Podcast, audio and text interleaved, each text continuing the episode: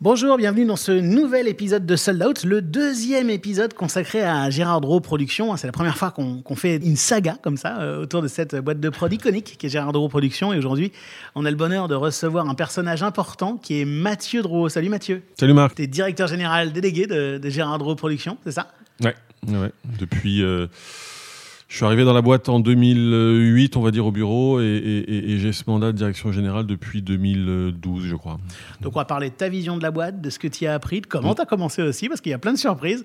Euh, et, voilà, on va apprendre plein de choses, je crois, dans cet épisode de Sold Out qui commence maintenant. Est-ce que tout est prêt? Oui, monsieur le directeur. Bon, alors je vais faire commencer. On parle de trajectoire de vie, on parle de carrière, on parle de, choses vécues par, euh, par des professionnels du spectacle vivant. Parfois, je me demande ce que je fous dans ce métier. On parle de spectacle, on parle de spectateur on parle de producteur, on parle de billets vendus. On parle d'humain, non? Je peux vous dire que Johnny Hallyday au Stade de France à côté, c'est un Playmobil dans un évier. Hein Sold Out. Sold Out. Le podcast de Delight. Le podcast de Delight. Je suis Mathieu Drouot, je suis le, directeur général délégué de Gérard Drouot Productions. Premier concert Alors, premier concert, quand euh, je, suis arrivé dans la boîte, c'était en 2008. C'était un concert à la Flèche d'Or. À l'époque, il y, avait, il y avait beaucoup de concerts qui se faisaient à la, Flèche d'Or sur la scène rock. C'est un groupe américain qui s'appelle The Wigs, que j'aime beaucoup, complètement inconnu ici. Euh, mais c'est le premier concert où, j'ai vraiment, où vraiment bossé pour, euh, pour GDP. Et dernier concert pour GDP Alors, le dernier concert, c'était au Festival de Jazz de Narbonne le 27 juillet dernier euh, avec Kimber Rose. Euh, puisque le, festival de l'Hospitalet à Narbonne était un des seuls qui, avait réussi à, se maintenir l'été dernier, et depuis, bah, on n'a pas fait de concert. Sold Out saison 2, épisode 16, avec Mathieu Drouot, directeur général délégué de Gérard Drouot Productions, enregistré cette année dans son bureau rue Vivienne à Paris. Salut Mathieu. Salut Marc. Toi, tu es arrivé euh, dans, dans, cette boîte chez euh, Gérard Drault Productions en 2008 précisément, c'est ça? Quand, quand, mon père a fondé la boîte, euh, j'avais 3 ans. Hein, c'était, c'était en 1986, donc j'ai J'en ai vu des fax imprimés sur les lits et, les, et, les, canapés euh, jusqu'à jusqu'à des moyens plus modernes. Et, euh, mais je suis au bureau depuis 2008, juin 2008. Est-ce que euh, déjà, moi, ce que, ce que j'ai découvert en préparant cet épisode, c'est que avant d'être au bureau en 2008, tu as été road, tu as été roadie pour, pour, pour, cette boîte. Ça veut dire quoi road déjà pour les gens qui savent pas bien? Eh bien, roadie, c'est euh, vulgairement, comme on dit dans, dans, dans, dans, les contrats techniciens plateau, en fait, c'est toutes les équipes qui montent et démontent les spectacles, euh, puisque quand euh, des artistes se produisent dans des salles euh, et que les producteurs louent ces salles, il n'y a pas forcément de matériel pour jouer, ça les gens ne le savent pas forcément, mais quand vous allez faire un concert à l'Olympia, c'est toujours un son différent, et on installe tous les soirs, tous les matins, un son différent, des lumières différentes, donc, donc voilà, technicien plateau, Rodi, c'est les mecs qui déchargent les camions avec le matériel, c'est les mecs qui l'installent ensuite sur scène, euh, dirigé par les ingé son, les ingé lumière en fonction de, des besoins. Euh, et, j'ai fait ça trois ans. J'ai fait ça euh, entre 2005 et 2008. j'ai fait ça au début, non pas par, par des motivations je dirais familial, mais parce que je, je manageais un groupe de rock qui s'appelait Abbess, et, le guitariste qui euh, plus tard est devenu mon témoin de mariage, qui lui faisait ça parce que bah, pour s'acheter son matos, s'acheter ses guitares, etc. Il faisait des heures comme ça, en, comme Roddy. Il m'avait dit ah mais tu devrais nous rejoindre, etc. Euh, tu verras, c'est un taf. déjà on apprend beaucoup et il avait raison parce que parce que c'est c'est vrai que la production de spectacle c'est un métier qu'on n'apprend pas à l'école. Donc pour l'apprendre, bah faut aller sur le terrain parce que sinon, bah, vous, voilà, on peut vous raconter n'importe quoi et puis vous, et puis vous comprenez rien. Donc, euh, donc euh, c'est, j'ai, tout appris, euh, j'ai tout appris dans ces camions sur les plateaux à, à, monter, démonter ces scènes. Et tu as l'impression que justement avoir été si proche de ce terrain-là et l'avoir expérimenté toi-même, ça te donne aujourd'hui une force dans, dans, ton métier justement pour connaître la réalité d'un événement? C'est vrai que le spectacle vivant, il y a toujours eu un peu une séparation entre le terrain et les bureaux. Euh, ce qui est un peu dommage parce que. Mais ça, c'est parce que je reviens à l'intermittence. On a voulu caser les intermittents dans, dans, dans, un coin en disant vous, vous êtes intermittent et puis, et puis on vous appelle quand on a besoin. Et puis, et puis le bureau, c'est autre chose. Il y a un peu plus de snobisme là-dessus. Ce qui est une connerie parce que parce qu'on peut pas faire un concert sans Rodi. On peut pas. Je veux dire, tout ça, c'est une équipe qui fait un en fait. Et euh, ce métier, c'est simple, hein, c'est euh, euh, faire un budget pour un concert, euh, estimer les recettes qu'on peut faire, estimer les frais qu'on va avoir à engager pour le faire. Et quand on reçoit des coups de fil et puis qu'on nous dit voilà, je voudrais tel matos, etc. Bon, bah, c'est sûr que quand vous avez fait ça pendant quelques années, c'est plus facile de faire un budget que quand vous avez jamais touché à une caisse, quoi. Et puis bon, vous avez des, des, des, des, des, fois des, des managements, des artistes qui vont vous dire euh, ah mais on vient avec 6 000, il faut 80 rôdes.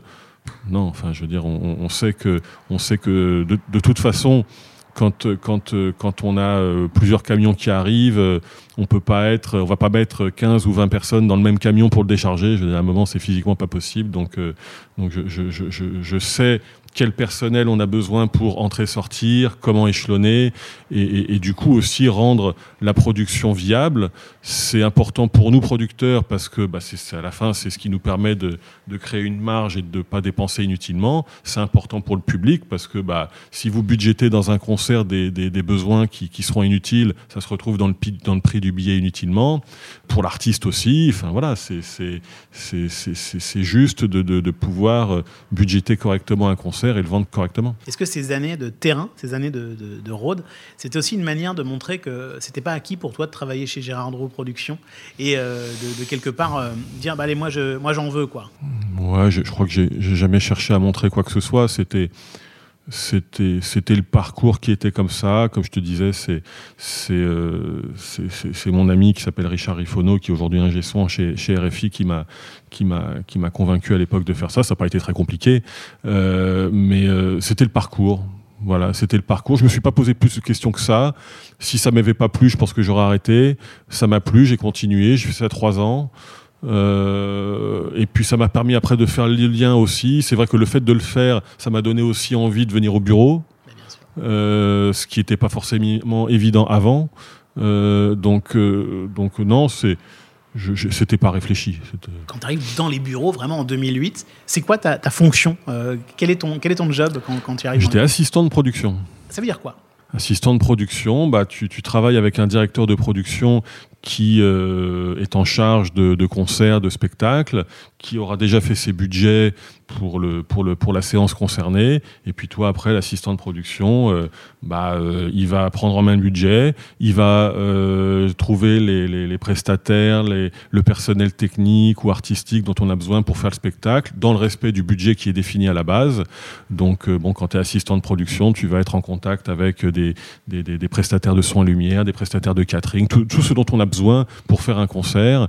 Et ouais, j'ai commencé comme ça, parce que quand, quand je suis arrivé dans la boîte, c'est pas parce que j'étais Mathieu ou quoi que je suis arrivé et puis j'ai dit, euh, voilà, je sais tout faire. Je, venais du terrain, euh, j'ai énormément appris sur le terrain et puis c'est vrai que ça s'est fait aussi très naturellement, c'est parce que c'était à l'époque où GDP euh, était en pleine croissance. Les années 2008, 2009, 2010 étaient des bonnes années pour GDP à l'époque. Et, et, je voyais Gérard recruter tous les ans mais voire même plusieurs fois tous les ans. Puis un jour, je lui dis, mais t'as pas besoin d'un coup de main. Voilà, ça s'est commencé, ça s'est fait comme ça. Et, et euh, moi, en plus, j'étais un peu en, en crise post-études parce que j'avais fait des études dans une école de commerce qui m'avait pas forcément convenu. Je, me suis dit, on va essayer. Je pense qu'aussi, aussi, j'étais peut-être dans un, dans un cadre où je m'étais dit à l'époque, bon, euh, vous savez, moi, moi je, quand on est fils de producteur de spectacle, toute votre scolarité ou quoi, toute votre vie, on vous parle de, de ce que fait votre père. Hein. Je veux dire, quand vous racontez à des profs, euh, profession des parents, producteurs de spectacle, les mecs, ils vous regardent encore. Et, euh, puis quand vous avez des potes, etc., et puis qu'il y a vos noms, y a votre nom sur les affiches dans le métro, etc. Ah ouais, mais c'est toi, t'as pas des places? Bon, c'est pour ça que je disais tout à l'heure. Euh, depuis 86, depuis que j'ai 3 ans, finalement, je, je me souviens de, du jour où mon père a annoncé à ses parents qu'il montait sa boîte. Tu te souviens de ça Voilà, bah, j'étais dans la pièce, quoi. Dans, la maison de mes grands-parents à Romney-sur-Marne, euh, j'ai vu tout ça. J'ai vu tout ça. Et en fait, toute ma vie, ça a été de voir ça grandir. Alors évidemment, quand on est tout petit, euh, on comprend rien à ce qui se passe, euh, mais on comprend de plus en plus en grandissant.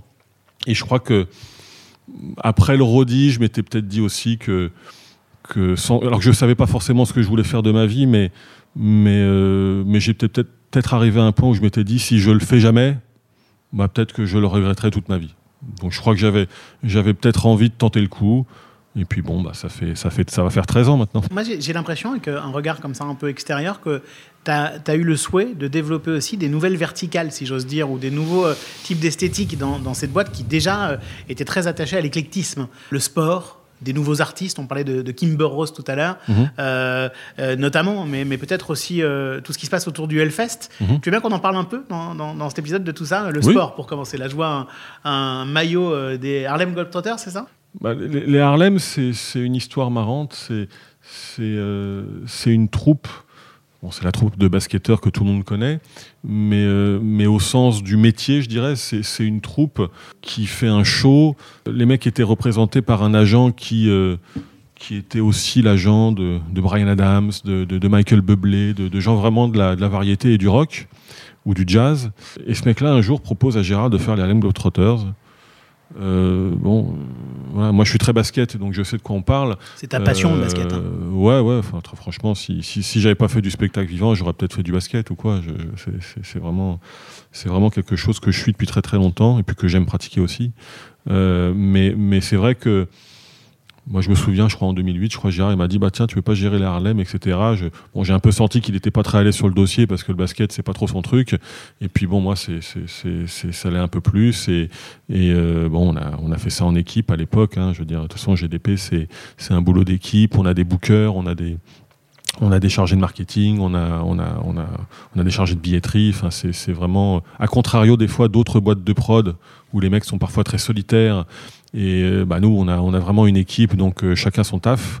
Euh, et moi, c'est vrai qu'à l'époque, quand j'attaquais les Harlem, j'ai fait la prod. hein, voilà. Alors bon, on avait, on avait quelqu'un pour le booking, quelqu'un pour, euh, pour le marketing, etc. Dont certains sont toujours là.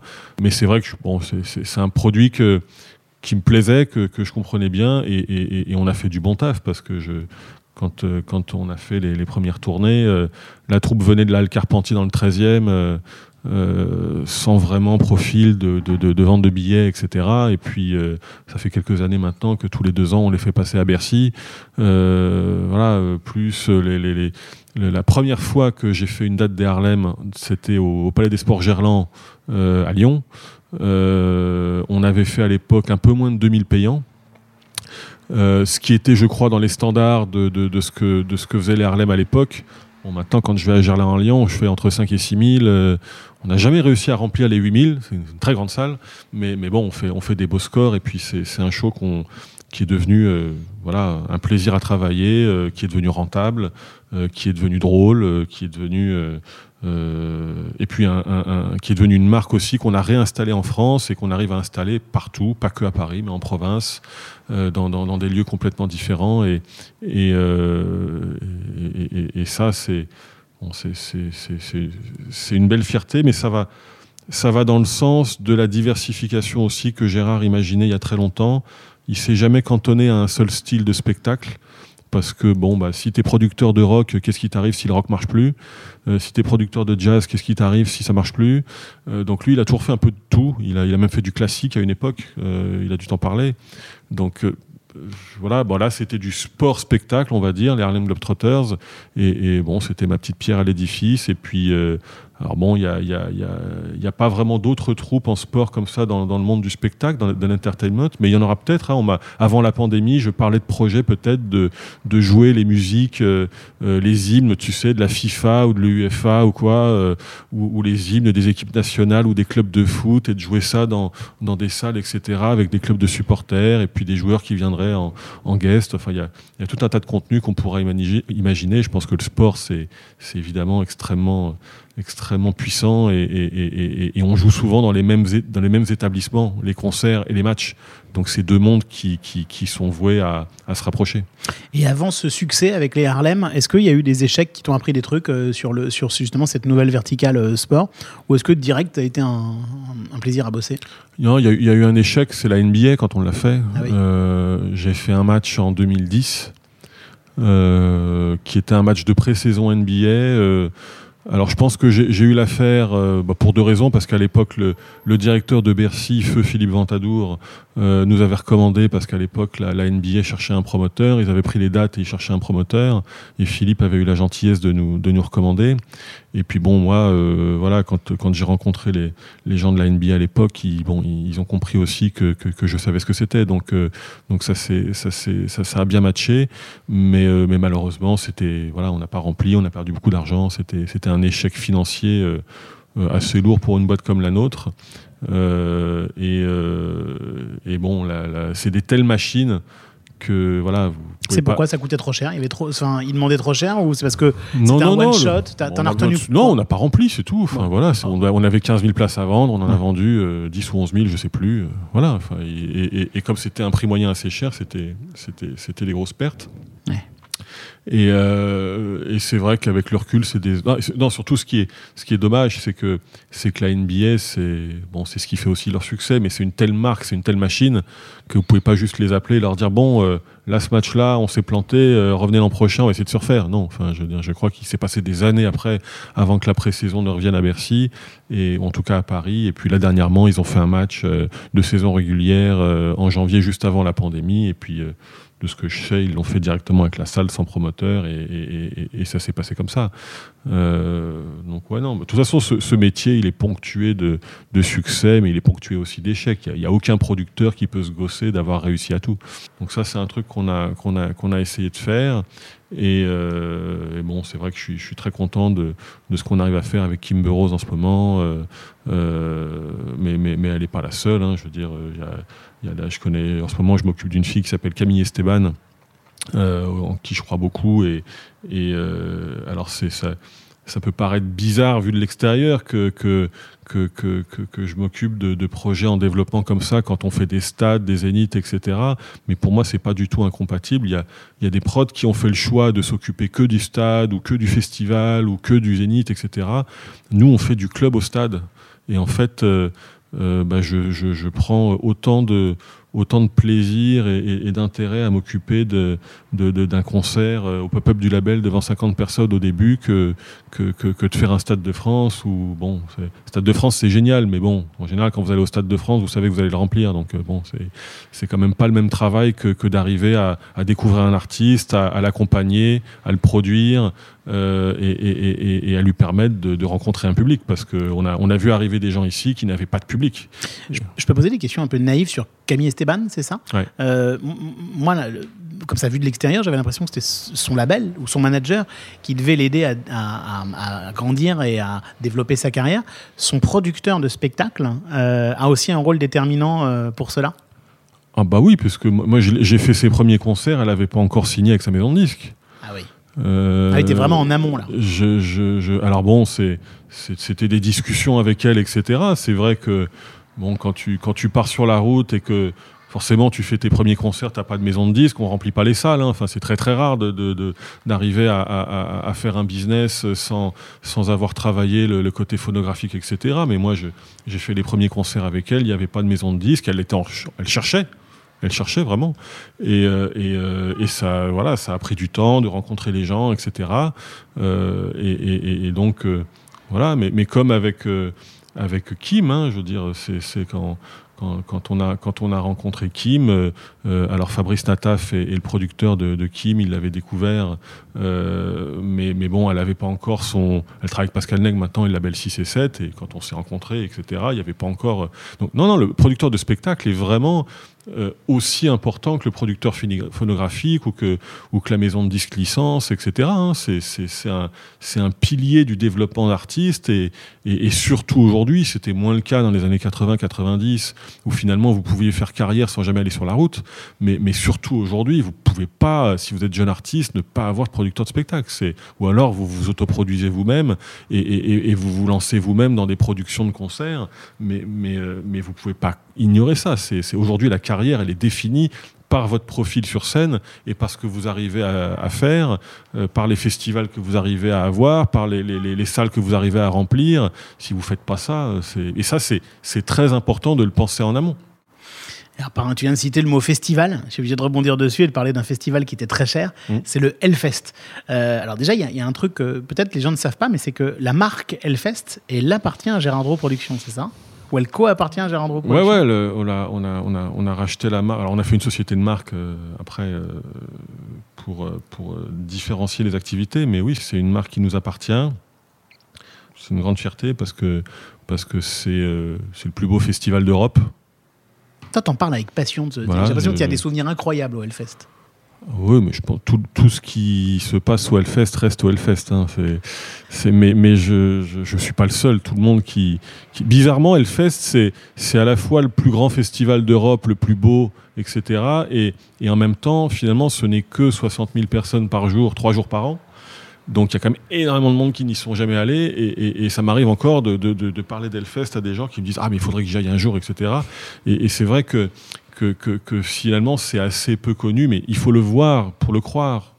Il faut, il faut aller à Clisson pendant le, en ce moment évidemment mais c'est pas possible mais, mais, même euh, sans jouer hein, le, site est ouvert vous pouvez aller pique-niquer sur le site de Clisson et, et, et, et, voir euh, le, le site de ce festival euh, qui, est, qui est le plus beau qu'on a en France, qui est pour moi le plus beau aussi qu'on a en Europe. C'est le festival qui a le plus investi pour ses festivaliers.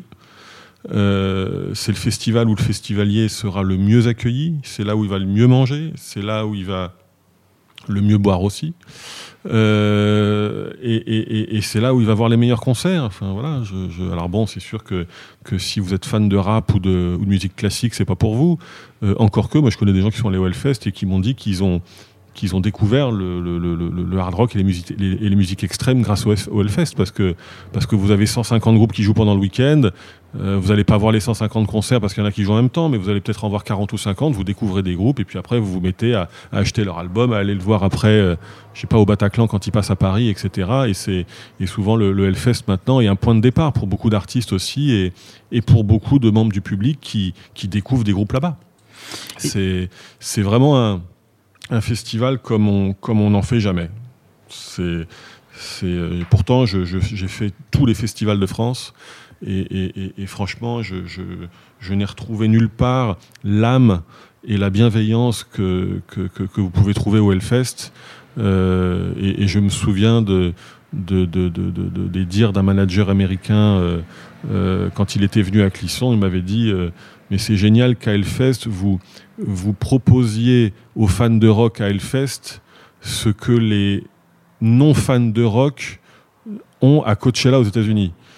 Euh, j'ai trouvé que c'était le meilleur compliment parce que j'étais déjà allé à Coachella et que c'est le plus beau festival du monde et, de voir ce compliment sur le Hellfest pour la thématique des musiques extrêmes etc c'était aussi la reconnaissance et la preuve que bah, que le festival met tout le monde d'accord quoi voilà donc euh, ça et ça c'est une grande fierté c'est des très belles rencontres aussi l'association là-bas fait un boulot extraordinaire Euh, Ben Barbeau c'est voilà, c'est des mecs comme ça. Il y, en a un par décennie, peut-être en France, et encore je suis gentil.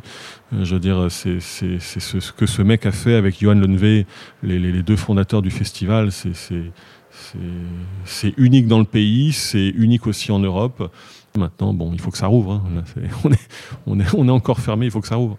Et justement, tiens Mathieu, dans- depuis le début de cette pandémie, tu as, pas mal pris la parole, alors que tu étais assez discret finalement avant médiatiquement, tu as beaucoup pris la, la parole, et aussi parfois de manière assez tranchée quand même, avec des opinions très, euh, très tranchées, Ah bon Euh, bah, en mode, euh, voilà, pourquoi on n'est pas essentiel, euh, il faut absolument qu'on rouvre, que fait le gouvernement, etc. C'est ta, c'est ta manière de- d'être, c'est ta- c'est une signature, ça, de Mathieu Drouot, de de, de, de, de pas prendre de pincettes pour dire les choses? Peut-être que naïvement, je, je, je reviens à ce que je disais tout à l'heure. Depuis que je suis gamin, j'ai vu cette boîte grandir. J'ai vu ce métier grandir. Je me souviens, quand j'étais tout petit, que quand mon père a dit à ses parents Je vais faire du spectacle vivant, ils sont pas tombés par terre, mais c'était pas loin. hein. C'était, c'était comment ça euh, alors qu'il avait fait euh, X années de médecine. Enfin, il a. Donc, donc, euh, donc c'était, c'était, c'était pas du tout un métier établi. Moi, je me souviens de mes profs d'espagnol, mes profs d'anglais, mes profs de maths, euh, ou, les, ou, les, ou les maîtresses d'école primaire. Tu sais, t'as- quand tu qu'un seul prof en école primaire au début d'année, alors profession parent, parce qu'ils veulent la fiche contact pour savoir sont, quel est l'élève, etc. Et là, tu mets producteur de spectacle, et puis l'instit, elle te regarde, genre, mais c'est un vrai métier, ça donc, donc je sais qu'à la base, le, le, le métier de producteur de spectacle, ou, et même plus globalement, je dirais, on peut élargir ça au, monde de la culture, on sait que c'est des métiers où, beaucoup trop encore aujourd'hui en France, on, on se pose la question de est-ce que c'est un vrai métier. En 2020, je trouvais qu'on on commençait Je pensais qu'on avait dépassé ça. Je pensais qu'on avait réussi à installer le métier et qu'on avait réussi à installer vraiment l'économie de la culture dans le pays. Et je pensais qu'on se poserait plus ces questions, en fait. Je pensais que c'était fini. Et, c'est pour ça que quand j'ai vu ça ressurgir, et, on le voit encore là en 2021, hein, je, suis un peu les, actualités, etc. En plus maintenant avec, Internet, les gens commentent les articles de presse, etc. Mais on se fait mais insulter. Enfin, je- mais, mais- mais allez prendre un vrai métier et puis après vous, vous, vous aurez le droit de reparler. Enfin, c'est, extrêmement dur ce qu'on entend sur, euh, sur la culture et, et ceux qui s'en prennent le plus dans la gueule, c'est les artistes, les premiers, parce que c'est les têtes connues, c'est les têtes qui, à qui on va tendre le micro plus facilement. Et- et- et j'ai été très choqué pour le coup de, de la manière dont, dont on a parlé des Césars récemment, où, où- voilà, les mecs, ils, ont une soirée dans l'année. Ils ont peut-être le droit de dire ce qu'ils ont à dire sur une soirée. C'est pas, c'est pas énorme, quoi. On, imp- on n'impose pas ça aux gens tous les soirs, quoi. Une soirée dans l'année, c'est même pas une par mois ou par semaine. Et ben même ça, on, les défonce, on les détruit. Et, moi, quand très vite dans cette pandémie, j'ai compris et constaté que bah, finalement, euh, voilà, on allait mettre de côté le spectacle vivant, on allait mettre de côté tout un tas de choses, et que c'était normal. Forcément, ma réaction, elle n'a pas été, euh, elle a pas été, oui, bien sûr, pas de problème, quoi. Enfin, évidemment que, ça m'a touché et, ça me touche encore. Euh, alors, je, pensais encore peut-être naïvement que qu'on allait réussir à résoudre le problème avec le temps euh, dans l'année et les mois qui, qui, se sont, qui se sont passés. Et puis bon, un an plus tard, on en est au même problème. On crée des richesses pour nous, mais on crée des richesses aussi pour les autres. Parce que je rappelle, pour ceux qui ne le savent pas, mais que quand vous, faites un, quand vous produisez un concert dans une salle, bah vous touchez rien ce que le- sur ce que, sur ce que le, le- le bar génère, sur ce que le, le resto d'à côté génère, sur ce que la SNCF gagne en billets de train, sur machin. On n'a pas d'accord comme ça. Hein. Il faudra peut-être y penser un jour, mais, mais on n'a pas d'accord. Donc on fait vivre avec nos événements tout un tas d'activités, tant mieux. Hein, c'est- logique. Hein, c'est logique que quand vous créez un événement comme ça, demandez aux habitants de Clisson ce que représente le Hellfest pendant une semaine. Enfin, je veux dire, le Leclerc de Clisson, c'est l'anecdote toujours qui, qui, qui, qui, dont tout le monde parle, mais il n'y a pas que eux. Enfin, tous, les, tous les hôteliers, etc., les restaurateurs, ils, attendent le festival à bras ouverts maintenant. Et, et c'est vrai que bah, malgré tout ça, malgré tout ça, en plus on a un métier qui s'est vraiment, euh, j'aime pas le mot, mais industrialisé, mais j'aime vraiment pas ce mot, mais, mais là, euh, je- je- je- je- je- je- j'en ai pas d'autres à employer, mais c'est vrai que bah, peut-être dans les années 60, c'était un métier de liquide, euh, voilà, les gens payaient leur place en cash à l'entrée, et puis euh, qu'est-ce que faisaient les producteurs du cash? Aujourd'hui, c'est un métier, nous, on, des fois, on a des contrôles du fisc, mais ils viennent encore chercher du cash, quoi, mais, mais non, quoi, je veux dire, nous, euh, les, gens payent par carte bancaire, euh, euh, sur Internet, les, échanges de trésorerie, c'est des virements, voilà, vous avez tout répertorié. Enfin, c'est- un vrai métier, quoi. Alors peut-être que tu as des gens, effectivement, dans la filière qui sont déjà en train de se dire, bon, bah, qu'est-ce que je vais faire après la pandémie, parce que la musique live, ça va être compliqué. Moi, j'ai l'heure de question que je fasse autre chose. Voilà, ça fait, ça fait, ça fait 15 ans maintenant que je fais ça. Et, et, et- là, en plus, là où vraiment j'ai des regrets, c'est que je suis certain qu'on aurait pu trouver des protocoles pour faire des concerts en sécurité pour les artistes, pour le public, et on ne l'a pas fait. Donc forcément, ça m'énerve. Mathieu, on arrive au terme de, cet épisode euh, et j'ai envie de te poser euh, quelques toutes dernières questions pour clore euh, cette série sur Gérard Drault Productions.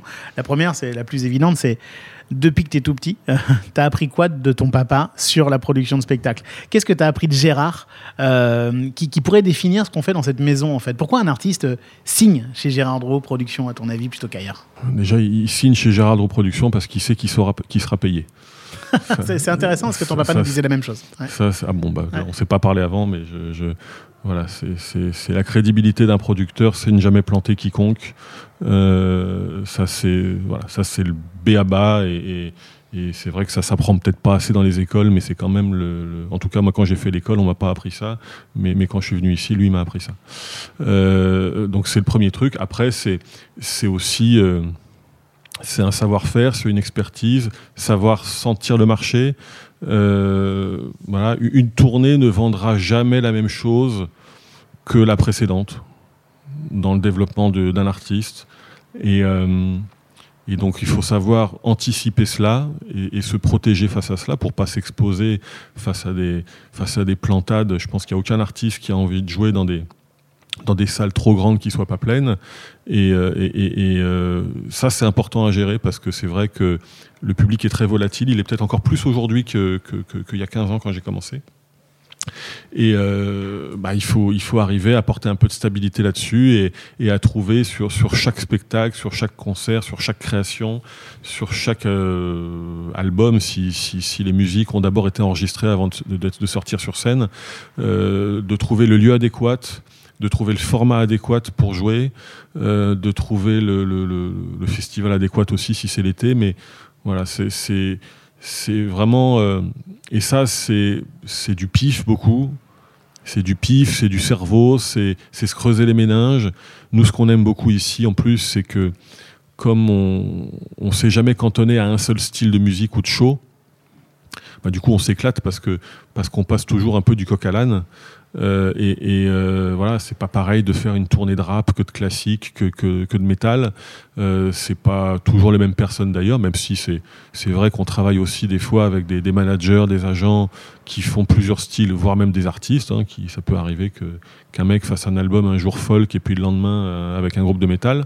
Mais mais mais c'est euh, c'est cette diversité qu'on qu'on qu'on qu'on a cherché et, un artiste qui vient chez nous, il, sait que peu importe le, le style musical qu'il va proposer, euh, on va lui proposer un plan pour le travailler.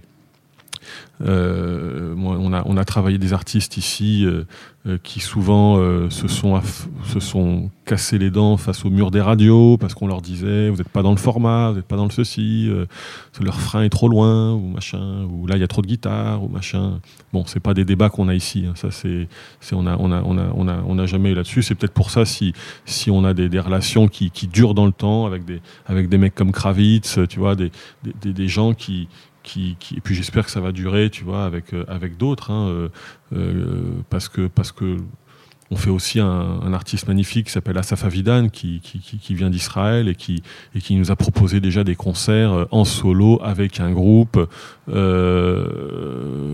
juste à la guitare, solo avec tout un pédalier pour faire des loops et, faire un concert un peu plus complet, avec un groupe de rock, avec un groupe de, de, de, de variété. Enfin, on a, on a fait des trucs vachement différents et c'est vachement euh, gratifiant aussi et, fun de, de, de pro- de proposer comme ça des, projets différents. À chaque fois, c'est un nouveau marketing, un nouveau visuel. Qu'est-ce qu'on va proposer?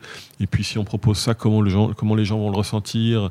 Euh, Mais c'est beaucoup du pif parce que parce voilà, on est un métier de d'artisan. On fait pas d'études de marché. Moi, quand je lance une tournée. euh, Là, l'an prochain, on a Zucchero qui revient. Euh, J'ai pas fait une étude de marché pour savoir euh, dans quelle salle ça marcherait le mieux et, quel public. Non, enfin, tout ça, c'est du, c'est du, c'est du ressentiment, c'est très humain.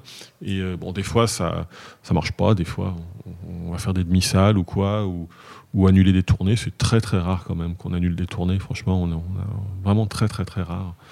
Euh, mais, euh, euh, mais quand on. Voilà, mais la, plupart du temps, et, le parcours de la boîte le prouve, la plupart du temps ça fonctionne, et puis, on fait des belles salles, et, l'artiste est payé. en temps et en heure, la salle est payée, le public, il en a eu pour son argent. Euh, si le show est annulé, il est remboursé. Euh, je veux dire, ça, c'est les bases d'une bonne relation entre tout le monde. Dernière question rituelle dans Sold Out. euh, Si on pense à des jeunes gens qui, qui ont envie de, travailler dans le milieu du spectacle, que ce soit euh, marketing, assistant billetterie, assistant de prod, on, on, leur donnerait quoi comme conseil euh, en 2021 Est-ce qu'on est leur demande, est-ce qu'on leur conseillerait de s'accrocher? Est-ce que, est-ce que, enfin voilà quoi, comment est-ce qu'on s'adresse à une jeune personne qui a envie de travailler dans le spectacle aujourd'hui? Déjà fini tes études, euh, ce que j'ai pas fait, peut-être, euh, peut-être bêtement. Euh, c'est sûr que si demain on fait plus de concerts, je pourrais me dire tiens j'aurais mieux fait de finir mon cursus. Euh, non, oui, faut, là, pour le coup on est en pleine pandémie, donc il faut, faut de la patience. hein, c'est sûr que je veux dire même ici, je veux dire on est 35 salariés, et on a on a les trois quarts de l'effectif euh, au chômage partiel depuis le mois de, juin, donc euh, ça sert à rien de dire qu'il y aura des choses à faire ou quoi. Non, non, euh, être patient et puis. Mais si la passion est là et si et s'il y a le, le, le, kiff de voir un bon concert et puis de voir le sourire des gens à la fin du concert ou, ou à l'inverse le, la déception du producteur quand il voit que les gens ils repartent un peu en faisant la soupe à la grimace parce que ce soir-là euh, ça leur a pas plu ou, ou l'artiste était pas en forme etc ou, ou parce que nous des fois c'est c'est- moi ça peut m'arriver de, de, de mettre des groupes dans des salles et puis c'était pas la bonne et puis et puis du coup c'était moins sympa c'est c'est bon bah c'est voilà. Si on a cette passion là et qu'on ressent tout ça après on peut faire ce métier. Ça c'est pas mais c'est beaucoup un métier de de, vraiment de, feeling. C'est un métier de, ressenti. Euh, c'est un métier très humain. Moi je, me souviens de de- d'un agent qui m'a dit euh, au début de cette pandémie euh, que on n'est pas parce que j'avais des confrères corporate, on en a parlé euh, brièvement tout à l'heure, qui pendant la pandémie voulaient dire aux agents, aux artistes, bon bah voilà, maintenant le business c'est comme ça. Et, le mec me disait, il me disait, mais c'est très bête parce que parce qu'on n'est pas un métier dans l'anglais de, take it or leave it. On n'est pas un métier d'apprendre ou à laisser. On est un métier de relation. Et on est un métier de relation euh, euh, avec les artistes et, et- et- et avec leurs équipes autour, avec et eux avec nos équipes autour. Et, et- et on a un métier de relation humaine. Donc si on a envie de ça, ben, on va s'éclater dans le spectacle vivant. Si on a envie de travailler derrière un écran et de pas sortir de chez soi, c'est- il faut pas faire ça. Merci beaucoup Mathieu. Merci de nous avoir accueillis. Merci, Marc. Salut, à bientôt.